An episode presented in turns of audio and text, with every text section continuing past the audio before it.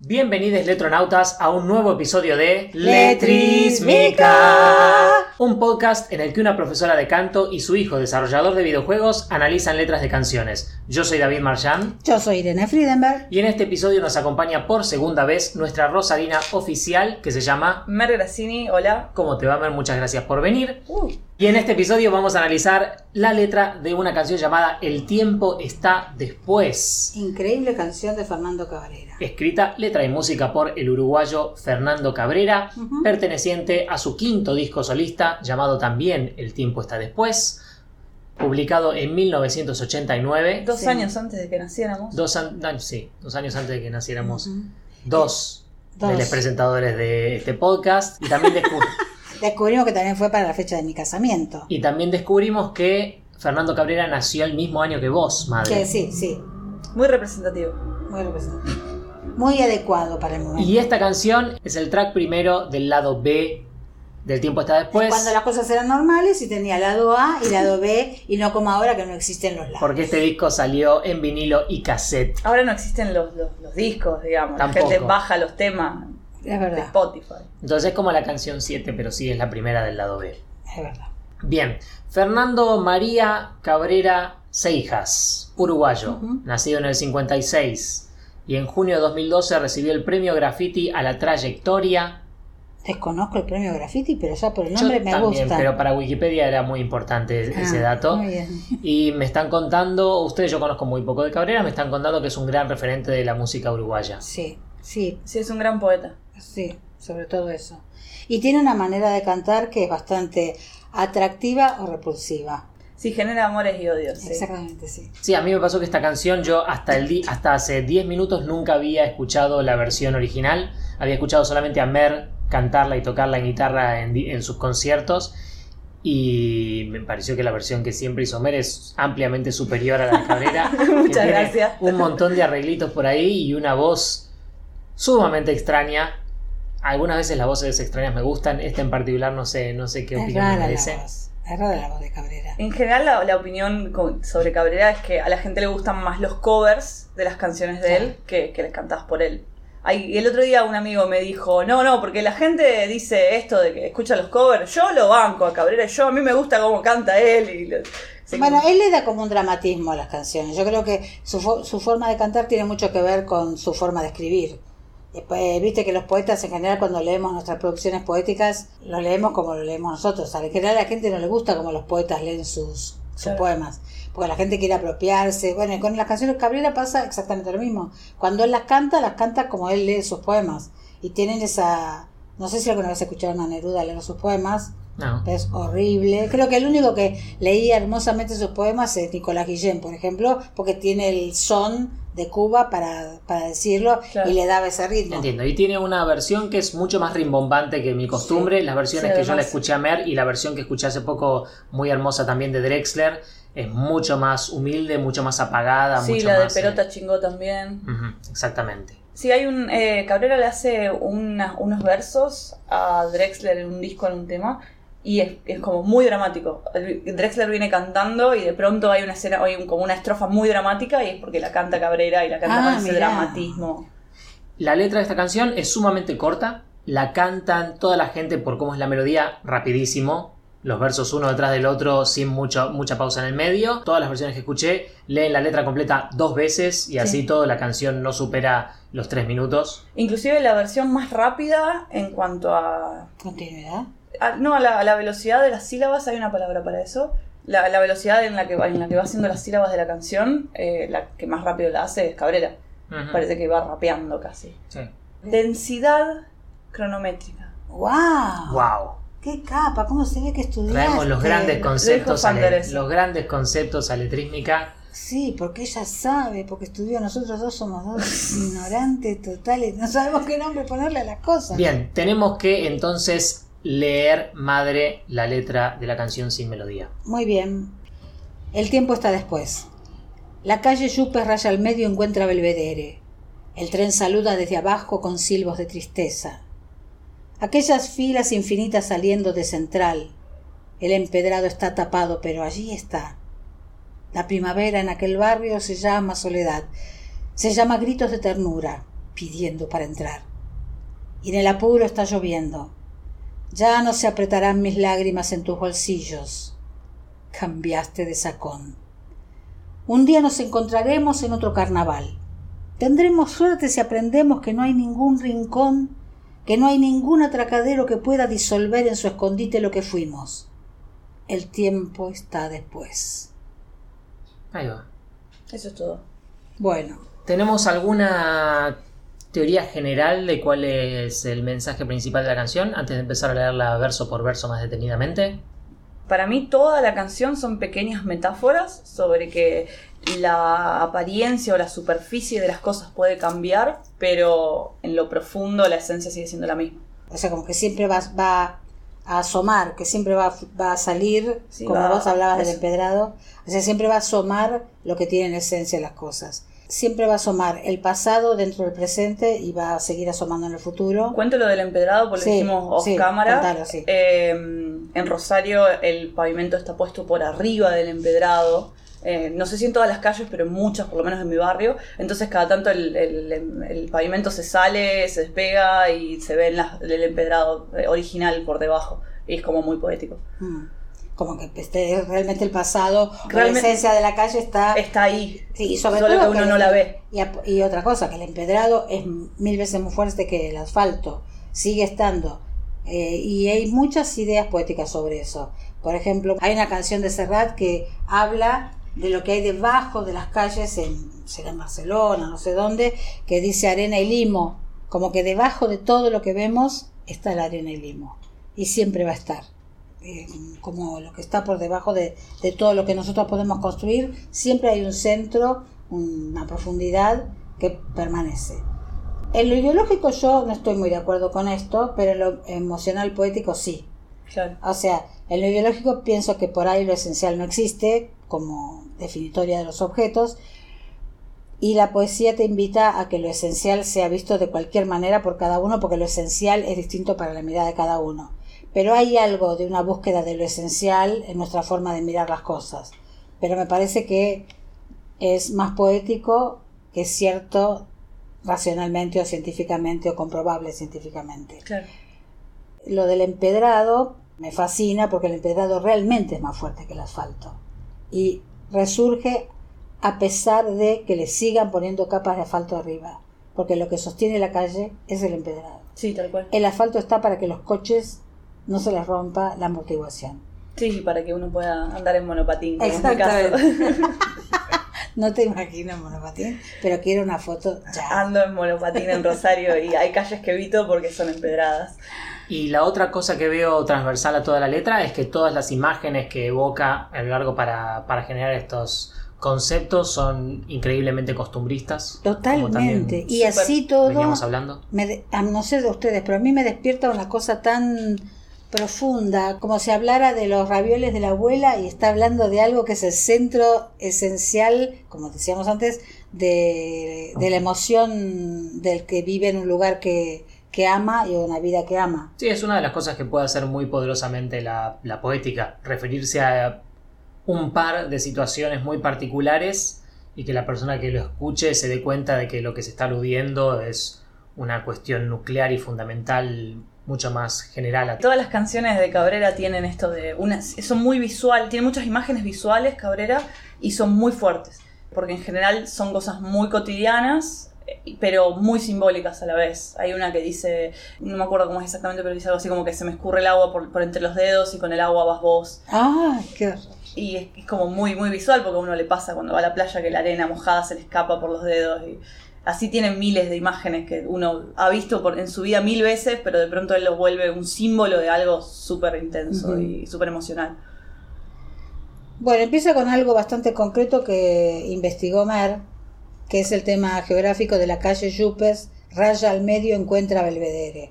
Eso que parece, pa- para mí es chino básico, porque no sé qué es Yupes, no sé qué es Belvedere, y el tren saluda desde abajo con silba de tristeza, tiene toda una explicación que Mer estuvo investigando. Sí, es un lugar de Montevideo, habíamos Sí. dicho.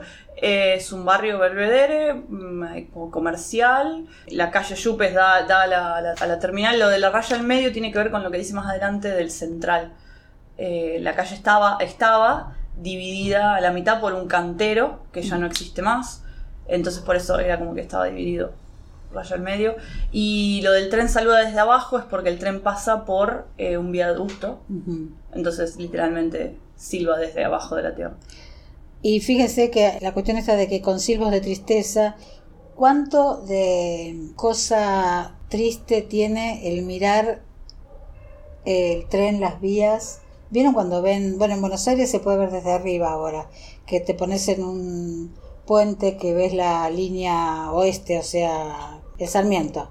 A mí me gusta pararme en los puentes que están arriba y que se ve todo el terraplén de cada costado, de cada lado, y la distancia de los trenes y ver la, la distancia que recorre el tren y a veces espero que pase un tren y eso me da como una emoción entre, re- entre triste y emocionado y no sé, porque yo no, sé de dónde viene eso. Hay algo poético con los trenes que no tienen otros medios de transporte, no sé por qué. No sé por Eh, qué. porque tenemos muchísimos medios de transporte, tenemos barcos inclusive que podrían ser más antiguos que no es un avión, un Mm. colectivo. Y sin embargo los trenes tienen algo como muy emocional, las estaciones, las- el hecho de las vías que marcan un recorrido que el tren no se puede salir. Eh, sí, es como muy, muy Sí, fuerte. y el silbo también, eso de sí. que escuchás a lo lejos un silbido, que es el tren, y a veces cuando en este barrio, en Caballito, cuando viene el viento para este lado, a veces se escucha eh, la bocina, sería ahora, no es un silbo, pero escuchás la bocina y ¡ah! te da como una... Sí, sí, sí. En Rosario también está la, hay como un cementerio de trenes en una parte. No, no me digas. porque como todos los trenes que sacó Menem, Ah, Sí. eh, ya no, no, no, no, ya teníamos montones de trenes que salían para todas partes del país y ya no. Ahora tenemos uno que va hacia Buenos Aires, Rosario, Córdoba. Entonces hay un montón de vías abandonadas y hay una calle, que, como una especie de puente, por donde puedes ver desde arriba las, todas las vías y todos, todos, todos los vagones No. desolados. No. Y es como un cementerio de trenes y es una imagen muy intensa. Yo me metí una vez. ¿Y a nadie se le ocurrió reciclar esos vagones para usarlos para otras cosas? Está muy destruido. Yo estuve ahí adentro, Ah. me, me metí en los vagones, me salté el alambrado con unos amigos cuando teníamos 15 años y nos metimos ahí. Peligro, cosas que uno hace a los 15 años. Y sí, están súper destruidos, que están a ¿Estaba la? ¿Los podían agredir a ustedes? Nos, de hecho, nos vinieron a echar. Ah. Vino un señor con un chumbo y nos dijo, chicos, esto es propiedad privada. Propiedad privada, o sea que hay alguien que lo compró como chatarra. Evidentemente, no, debe ser parte de trenes argentinos, debe ser ter- de territorio del, del Estado. Solamente que nada, es un chatarrero ahora. Pero es como una imagen muy intensa todos esos vagones destruidos. Qué. Más que un colectivo Sí, hecho claro. pelota, definitivamente. Fíjense cómo en el, episodio 5 estábamos en, en Rosario con los barcos, en cuando, y ahora estamos en, en Uruguay con los trenes. Qué Sí. increíble. Eso, y eso que Uruguay está rodeado del mar, podríamos hablar también Así que de... tenemos muchos medios de transporte cuando, cuando viene Mer. Alguna vez tenemos que hacer medio de transporte de Drexler. Sí, te iba a decir la misma, te iba a decir la misma, la que, la, la que habla de medio de transporte, o si no, cosa- la que habla sobre las relaciones a distancia, que también habla sobre También, eso. también puede ser. Ah, muy bueno. Ah, pero es más sobre la telefonía esa que sobre moverse. Medio de transporte gusta más. Y entonces, ¿y el central qué es? El central es un cantero. Era, Ah, ah, un, el central. era, era un cantero que hace Ah, algunos años bien. dejó de existir. No es que es una estación ni nada. Yo también me saqué una estación, no es un cantero. es un cantero. Entonces, Aquellas ah, filas las- infinitas saliendo de Central son las vías, Las vías, claro. El empedrado está tapado, pero allí está. O que sea, es lo que veníamos es hablando. lo que veníamos hablando. Entonces ahí Sí. tenemos, espera, tenemos toda la descripción geográfica primero, con el tren pasando por debajo de, eh, De viaducto. del viaducto con los silbidos, después tenemos la imagen de las vías de los trenes eh, expandiéndose, Sí. saliendo de central, y la metáfora de la que veníamos hablando, que es el empedrado tapado por el asfalto, Pero que ahí está. como representativo de alguna especie de esencia que perdura independientemente de los accidentes eh, superficiales. Seguimos. Después se- seguimos. La primavera en aquel barrio se llama soledad. Eso es, eh, a mí me, a- enseguida me despierta perfumes de primavera y eh, una cierta sensación adolescente de cuándo vendrá el amor o este florecimiento cuando me llegará a mí, de algo, una sensación personal, ¿no? Digamos, la primavera anticipa el verano, ya se termina la escuela, eh, me voy a encontrar con la barra todos los días y qué habrá para mí en este verano. Pero para estar acompañado hace falta que uno esté solo y pueda reconocer esa diferencia. También gritos de ternura pidiendo para entrar. O sea, está por romper el amor o la ternura o el cariño, se llama, es también la primavera se llama grito de ternura pidiendo para entrar. Hay como una, una puja agradable ahí entre Sí. la soledad. En esta estrofa, la primavera tiene dos nombres. Se llama soledad y también se llama Gritos gritos de de ternura pidiendo para entrar, que son dos cosas, al menos superficialmente, en oposición. Son pero que, claro, contradictorias. pero que no, que pueden no serlo también. Totalmente.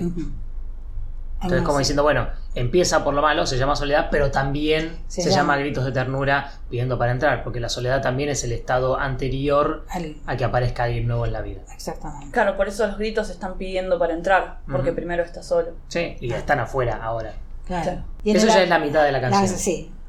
La otra estrofa, y en el apuro está lloviendo. Claro, porque qué lindo, esto es un, un recurso poético muy interesante. En el apuro está lloviendo. Uno diría, cuando llueve me apuro para no mojar. Viste que la gente corremos cuando llueve, Sí. para no mojarnos. No está comprobado que nos mojamos menos. Hace poco creo que alguien me contó de un episodio de Cazadores de Mitos en los cuales demuestran que te mojas exactamente lo mismo si vas lento y te moves poco, Exacto. estás más tiempo en la lluvia, que si vas rápido estás menos tiempo en la lluvia, pero te estás moviendo un montón y salpicando encima. Bueno, entonces, y en el apuro está lloviendo podría ser lo contrario. O sea, me apuro porque está lloviendo y sin embargo es que mientras me apuro está lloviendo. Yo, claro, yo lo consideré como que en el apuro de que estoy haciendo otras cosas y pensando en el tren o lo que sea, uy, se largó a llover y no me di cuenta. Como que algo pasó sin... Al- claro, como algo que pasó mientras yo estaba apurado Ah, haciendo en, otras el- cosas. en la vorágine de la vida, Claro. uy, llueve. Exactamente. Ah, muy bien. También con esta imagen de que ciertos eventos eh, generales eh, van a ocurrir independientemente de lo que estés haciendo. Exacto, mami. Eh, claro, estás remitiendo a lo que dijiste así. En el apuro de la vida, en el- igual está lloviendo. Bueno, Ocurren cosas externas. Bien, y ahora viene algo personal, algo que se refiere a su vida. Ya no se apretarán mis lágrimas en tus bolsillos. O sea, ¿Esta es el- la primera, segunda persona de la letra? Ya sí, eh, Tus bolsillos. Le está hablando a la alguien primera más. vez que aparece. Es la primera otra vez que persona. aparece. Exactamente. La primera vez que aparece. Ya no se apretarán mis lágrimas en tus bolsillos. Ya no podré estar triste junto a vos. Ya no te podré dejar mi tristeza a ti. Perdón, ¿es la primera primera persona también? Sí, es Sí. la primera, primera persona. se entonces- mis lágrimas en tus Es la primera vez que Entonces, está hablando toda, él. toda la mitad de la canción son descripciones en tercera persona, generalmente de objetos inanimados. Sí, descripciones geográficas casi. Y en esta segunda Ah. mitad arrancamos, quizá no en el primer verso, pero ya en el segundo, con un yo y un vos. Y un vos, exacto. Bueno, puede ser que en el apuro está lloviendo, si le damos la visión de Mer, de que mientras yo estoy en la vorágine se larga a llover, también está pasando lo otro. Mientras yo estoy en la vorágine, ya no, mi lágrima ya, me- te perdí. En la vorágine de la vida, te perdí. Ya no se apretarán mis lágrimas en tus bolsillos. Ya no podré Porque cambiaste de sacón. Cambiaste de sacón. Cambiaste de sacón. Bolsillo, sacón, son cosas nimias, sin importancia, son objetos. Y sin embargo te están pintando a dos personas. Eso es increíblemente poético. Sí, Esto sí, de la lo- idea de que ella se cambió de ropa y al cambiarse de ropa ya cambió está, de él. Cambió de él, exacto. Cambiaste de sacón. Ay, es algo muy doloroso.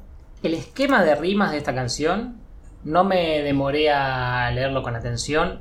Es muy raro, sobre todo porque muchas veces eh, ciertas palabras parecen una sílaba terminar en el verso siguiente.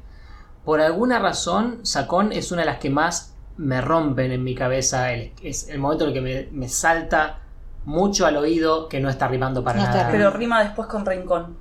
Mira vos. Acá, claro, En el siguiente. en la siguiente estrofa. En la siguiente estrofa. Y claro, porque también apretarán y carnaval riman entre una estrofa y la otra. Quizás está Sí, esa sí, idea. Lloviendo encontraremos también. Bolsillos y aprenderemos ya no. No, Entonces es un, es un poco aleatorio qué verso está rimando con qué verso. sí, bastante. Se toma muchas libertades, me parece, ¿no? Bueno, está bien. es No, el- está perfecto. Es el que Cosa de él. Y sigue, sigue hablándole a esa persona. Un día nos encontraremos en, otra, en otro carnaval que es muy... Muy uruguayo Muy esto. uruguayo. Muy uruguayo el carnaval. Es como esta cosa regular que pasa todos los febreros y que nos vemos en el próximo carnaval. Nos encontramos, siempre hay una como... El tiempo está dividido entre carnaval y Sí. Que es una maravilla, pero nosotros no tenemos nada de eso. Tenemos carnaval. El carnaval, bueno, eso- yo estuve investigando, eso es una cosa muy interesante porque aparece en casi todas las culturas. La idea de carnaval como festividad donde la gente se disfraza, como idea de mundos opuestos que por una licen es una licen- un momento de licencia del año en donde los mundos opuestos pueden unirse y compartir. Entonces, casi todas las culturas tienen esto de los ricos se mezclan con los pobres, eh, los blancos con los negros en los lugares que hay racismo, eh, los vivos con los muertos en México o en Japón, por ejemplo. En Japón le- tienen esta idea de que los muertos pueden ponerse una máscara y, y danzar con los humanos solamente los días de carnaval. Como muy, muy loco esta idea. Y aún así, pese a que está en todas las culturas, estuve en el carnaval de Barcelona. Sí. Todas las músicas eran latinoamericanas. No me digas, Una locura. Qué va. Hubo una sola, de todas las comparsas que hubo, hubo una sola que tenía una música que me parece que es europea, que es la de la muñeca. Tengo una muñeca vestida. Sí. Esa es europea. Y yo ¿no? que ¿No sí, es- ¿No es porque- española? Sí, para mí Habría sí. que investigar. Eh, pero no es eh, clásicamente latinoamericana. No, no, todo, lo demás era anterior, claro. todo lo demás era candombe, era eh, este, carnavalito, eh, guainos. eh, Aunque lo hicieron los catalanes. Eran, era un carnaval de barrio, sí. Porque no era él, no era una cosa así organizada. Era un carnaval de barrio, era la gente del barrio disfrazada, todo hecho con cartón. Y toda la música era latinoamericana y yo estaba muy contenta. Los hemos conquistado. sí, sí, sí, no, le, se la devolvimos.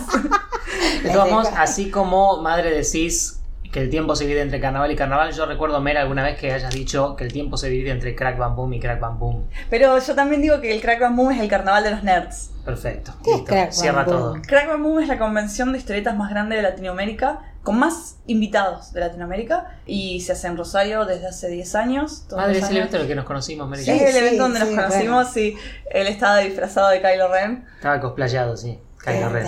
Y van miles de personas porque se hace al lado del río y la entrada siempre fue estúpidamente barata e inclusive hay varias carpas que son gratuitas. Entonces, nada, con cuatro días va- es la convención donde más gente va de toda Latinoamérica. Qué lindo. Un día nos encontraremos en otro carnaval. Tendremos suerte si aprendemos que no hay ningún rincón. Y lo que aprendemos después se expande en la siguiente estrofa. Porque no hay ningún rincón que pueda disolver lo que fuimos. Exacto, exacto. No hay lugar, no hay un lugar. Atracadero es una palabra importante también porque sí. es donde paran los barcos, ¿no?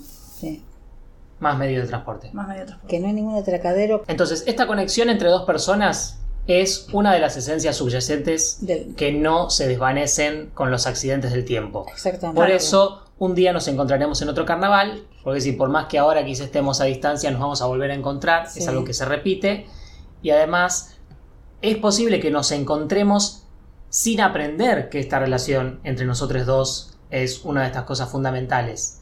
Tendremos suerte si aprendemos eso, Claro. si aprendemos que no existe un rincón del mundo que pueda disolver la conexión humana que tenemos. Tendremos suerte si aprendemos que no hay ningún rincón, que no hay ningún atracadero que pueda disolver en su escondite lo que fuimos. Qué bárbaro. Una locura. Qué belleza. Está interesante porque entonces viene toda la primera letra de la canción describiendo objetos inanimados Sí. con estas metáforas de lo subyacente que perdura a pesar del tiempo y los accidentes eh, de la vida. Después le empieza a dar esta dimensión personal y termina confirmando que estas conexiones humanas son algunas de las cosas fundamentales subyacentes que perduran a pesar del paso de los demás. Y que tenemos Pero- que aprender. Que es importante, claro, Sí, sí. claro que, que, que no es algo que es percibible a simple vista, Claro. igual que el empedrado. Claro. Es algo que tenemos que que aprender, a ver. Tenemos que aprender que esto es constante, que esto va a pasar siempre. Este sentimiento que tuvimos, de alguna manera, va a, apare- va a estar siempre. Y que es algo bueno saberlo. Exactamente, que es bueno saberlo. Que es importante aprenderlo y que tendemos a ignorarlo. Claro. Y, Y, la- cierra con el Sí, último verso diciendo el título de la canción, El tiempo está después. Que estuvimos discutiéndolo también. Sí, sí, Estuvimos discutiendo- es, una, es uno de los versos más difíciles de analizar de esta letra. sí. Claro, yo decía que el tiempo está después en el sentido de que es algo que no importa tanto. Es cierto, cuando una persona dice que algo está después en castellano muchas veces se, re- se refiere a que hablemos de lo importante ahora, los detalles, todo lo demás lo vemos después, lo vemos Mm. más tarde. Sí. Y como yo acabo de decir que esta canción es sobre las cosas fundamentales que perduran a pesar del paso del tiempo, es posible que lo que esté diciendo es que el paso del tiempo es de las cosas que pueden postergarse porque son menos importantes, no son estas cosas fundamentales. Claro. Qué lindo. Le acabas de dar Sí, sentido al sí, título de la canción. Cuando empecé esa oración no sabía que iba a terminar teniendo tanto Menos sentido. mal que lo dijo porque yo no sabría cómo decirlo. Entonces, el tiempo, en este caso, son los accidentes de la vida y las superficialidades. Y eso puede quedar para después porque está, eso va a pasar igual, digamos. Sí, totalmente. Qué va. Muy meta, además, dejar para después al tiempo. Sí, No, sí, Porque totalmente. nece- para- necesitas el tiempo para que haya un después. ya es, algo sí. increíble, claro. Cómo te deja, te deja ahí en un- como en un limbo, ¿no? El tiempo está después, eh, tiempo y después son tiempo. Claro, Y está también, porque estás presente. sí. Qué bárbaro. También está esta cuestión, no me detuve mucho en, el- en la estrofa del sacón, pero en su momento me habían, me habían surgido un par de cosas. ¿Cómo ya no se apretarán mis lágrimas en tus bolsillos? Parece significar claramente que ya no tenés a esa persona a tu lado. Sí. Después lo remata con algo que yo hasta casi puedo leer humorístico, el cambiaste de sacón, como Claro. diciendo, igual estoy con mi cara contra tu cuerpo, no es que te fuiste. Porque lo Claro. que cambiaste fue de Claro, sacón. en el verso anterior te hice creer que tus bolsillos eran una metáfora para la persona y resulta que no, la persona se cambió de sacón así que sus bolsillos y están yo en otro sigo lado, pegado a la vos. persona sigue acá. Sí. Entonces, sigo- sí, sacarse de sacón también es una cuestión de restarle importancia a lo que tenés encima y descubrir lo que es subyacente. Ah, mira que lo conocí. Sí, totalmente. Por eso es que lo de, el tipo lo dice, "Bueno, cambiaste de sacón. Eh, lo- lo- como Es que en, queda- el, sí. en el verso anterior significaba ya no estás más a mi lado y de pronto significa eh, estás a mi lado, pero te, cam- te cambiaste algo que tenías encima. Claro. Inclusive puede ser, eh, si lo pensás metafóricamente, estás conmigo, pero ya no, no de la misma manera. También, Eh, también, también, totalmente. sí. Totalmente. El, si el, por- capaz el sentimiento cambió, pero la otra persona sigue estando ahí. Sin duda. No, es increíble. Me encanta esa, es esa sorpresa de usar lo cotidiano, sacón, y que quede como la esencia de la otra persona que de golpe desaparece. Y bueno, no, sí, ahora tiene un saquito marinero. No tiene- Totalmente. Me parece que estamos. Estamos, es una letra ¿no? hermosa. Es una letra hermosa. Sí, tiene sí. esta cuestión de que tiene una parte A pareciera bien una parte B, pero no se entiende mucho como estrofa y estribillo porque la letra va de corrido sin repetir nada. Tiene, tiene una, sí, tiene una parte A y una parte B por una cuestión armónica y melódica, eh, pero después es casi lo mismo. Lo único que hace después es repetir toda la letra de principio a fin en la Bueno, mayoría de las tengan en cuenta que canciones. está muy ligado, la, la melodía y la rítmica están muy ligadas a la temática. Sí. O sea, porque va a ser una constante, la, o sea, la canción es un constante encadenamiento de pa pa pa pa pa pa pa pa pa pa pa pa pa pa pa pa pa pa pa no es que va cam- no es que va cambiando mucho su ritmo ni nada, ni hay grandes saltos eh, intervalos. No, es casi nada. un recitado, Es casi con, un recitado. con música de Es fondo. muy meditativo también. Ah, muy salmódico, muy Sí, mántrico. Y además lo que me surge, al menos obviando la repetición que hace después, es que hay una temática subyacente que está volviendo de muchas maneras diferentes, pero ninguna, ningún verso se repite. Es esta cuestión de que en lo superficial están pasando todas cosas diferentes todo el tiempo. Pero todas esas estrofas hablan de lo mismo. Exacto. Fua. Ah, qué bueno. Cabrera, escuchate esta. Y quizá después la repetición es una metáfora de que efectivamente las cosas perduran. Porque no siempre las melodías y la rítmica de las canciones están tan ligadas al contenido como en este caso, ¿no? No, Es verdad. no ocurre todo el tiempo. Esto parece como si fuera realmente hecho a propósito o realmente era tan grande el sentimiento que tenía Cabrera al componerlo que le salió totalmente abrazado melodía. Sí, como decimos siempre, que estuviera o no en la cabeza del autor al escribirlo es un tema aparte, pero el hecho de que está en la canción está en la canción. Está en la canción, sí. O está en lo que nosotros, a lo- lo- en lo que a nosotros nos provoca también la Sí, canción. sí, sí. Bueno, pero fíjate que los covers también respetan eso. Sí. No es que hay covers que hay partes que las hacen más dramáticas con más intención, sino que en general tratan. es de- casi como si esto fuera un valor subyacente que tiene esta canción que sobrevive a pesar de todas las diferentes versiones. Sí, Ah, total. Ah, muy bueno.